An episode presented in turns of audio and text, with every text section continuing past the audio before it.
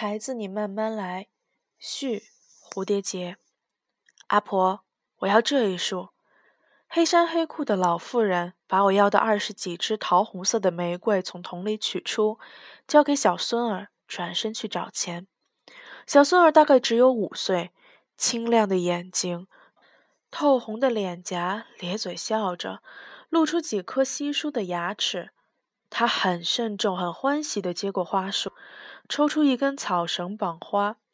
花枝太多，他的手太小，草绳又长，小小的人儿又偏偏想打个蝴蝶结，手指绕来绕去，这个结还是打不起来。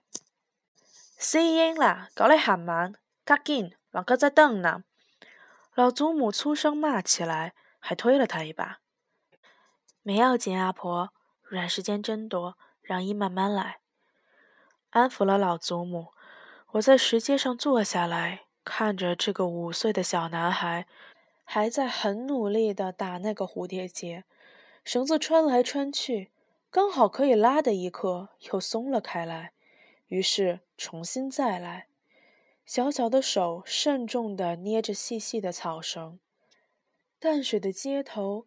阳光斜照着窄巷里这间凌乱的花铺，回教徒和犹太人的彼此屠杀，埃塞俄比亚的老弱妇孺在一个接一个的饿死，纽约华尔街的证券市场挤满了表情紧张的人。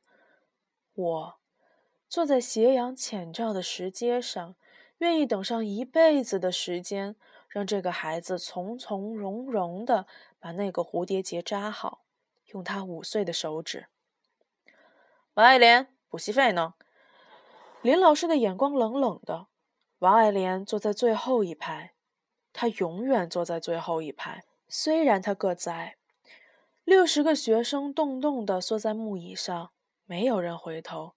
但是不回头，我也能想象王爱莲的样子：蓬乱的头发一团一团的，好像从来没洗过。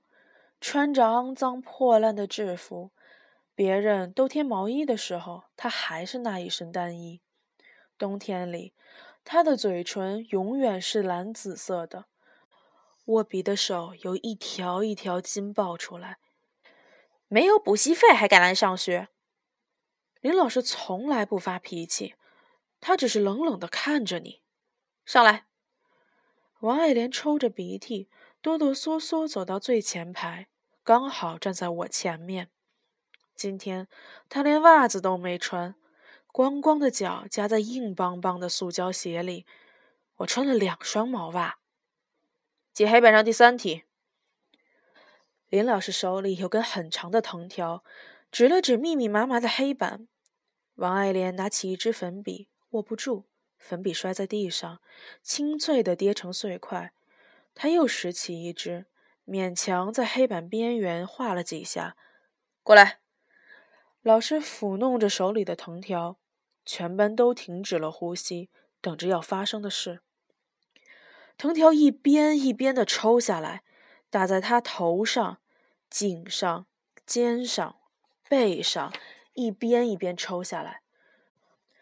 王爱莲两手捂着脸，缩着头，不敢躲避，不敢出声。我们只听见藤条扬上空中陡峭响亮的簌簌声，然后鲜血顺着他纠结的发丝稠稠地爬下他的脸，染着他的手指，沾了他本来就肮脏的土黄色制服。林老师忘了，他的头一年四季都长疮的，一道一道鲜红的血交叉过他手背上紫色的筋路。缠在头发里的血却很快就凝结了，把发丝粘成团块。第二天是个雨天，我背了个大书包，跟母亲挥了挥手，却没有到学校。我逛到小河边去看鱼，然后到戏院去看五颜六色的海报，发觉每部电影都是一个叫领衔的明星主演，却不知他是谁。然后。到铁轨边去看运煤的火车，踩铁轨玩平衡的游戏，并不是王爱莲的血吓坏了我，而是怎么说，每天都有那么多事要发生，隔壁班的老师大喊一声：“督学来了！”我们要眼明手快地把参考书放在腿下，用黑裙遮起来。前头的林老师换上轻松的表情说：“我们今天讲一个音乐家的故事。”等督学走了，又把厚厚的参考书从裙下捞出来，做鸡兔同笼。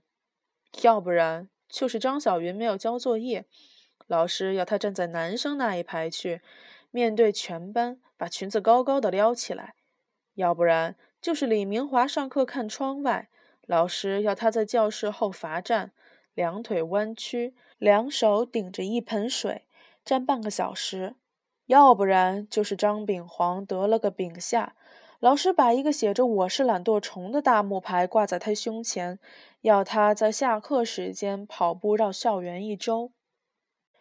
我每天背着书包，跟母亲挥手道别，在街上，在雨里。游荡了整整一个月，记熟了七贤三路上每一个酒吧的名字，顶好、黑猫、风流寡妇、OK。被哥哥抓到，被母亲毒打一顿，再带回林老师面前时，我发觉头上长疮的王爱莲已失踪了好几个星期。我回去了，她却没有。王爱莲带着三个弟妹到了爱河边，跳了下去。大家都说爱河的水很脏。那一年我们十一岁。淡水的街头，阳光斜照着窄巷里这间凌乱的花铺。医院里，医生正在响亮的哭声中剪断血淋淋的脐带。鞭炮的烟火中，年轻的男女正在做永远的承诺。后山的相思林里，坟堆上的杂草在雨润的土地里正一寸一寸地往上抽长。我坐在斜阳浅照的石阶上，望着这个眼睛清亮的小孩，专心地做一件事。是的，我愿意等上一辈子的时间，让他从从容容地把这个蝴蝶结扎好，用他五岁的手指，孩子。你慢慢来，慢慢来。元载联合副刊，一九八五年三月二十七日。